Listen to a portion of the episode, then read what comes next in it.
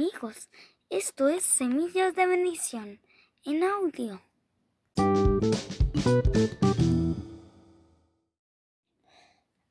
Hoy continuaremos con la historia de Saúl y David. Jonatán alienta a David. David vive escondiéndose, pero no estaba solo. Tenía un grupo de hombres que eran sus amigos y seguidores. Saúl buscaba todo el tiempo a David. Enviaba soldados para encontrarlo y capturarlo. Pero Dios protegía a David y sus hombres para que no les pasara nada. Tenían que ir de un lugar a otro casi todas las noches para que no los atraparan. Era una vida difícil y agotadora. Tenían que cuidarse de los lobos y otros animales salvajes y casi siempre pasaban hambre.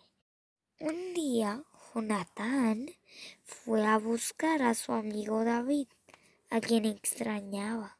Cuando lo encontró, puso su mano sobre el hombro de su amigo y le dijo, sé que debe ser difícil no tener hogar, pero mi padre Saúl no va a poder encontrarte. Además, hasta él sabe que tú vas a ser rey de Israel que yo seré menos importante que tú. David y Jonatán hicieron un pacto de amistad. Después Jonatán regresó a su casa.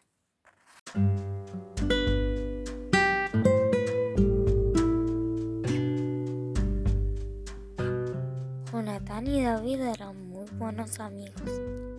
Y aunque Jonatán sabía que Saúl iba a escoger como rey a uno de sus hijos, ya Dios había designado como, rey a David y Jonatán lo sabía y respetaba a las cosas de Dios.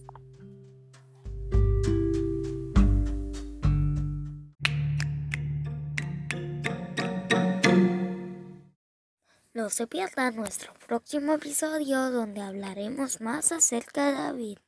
Y recuerden, Dios los ama.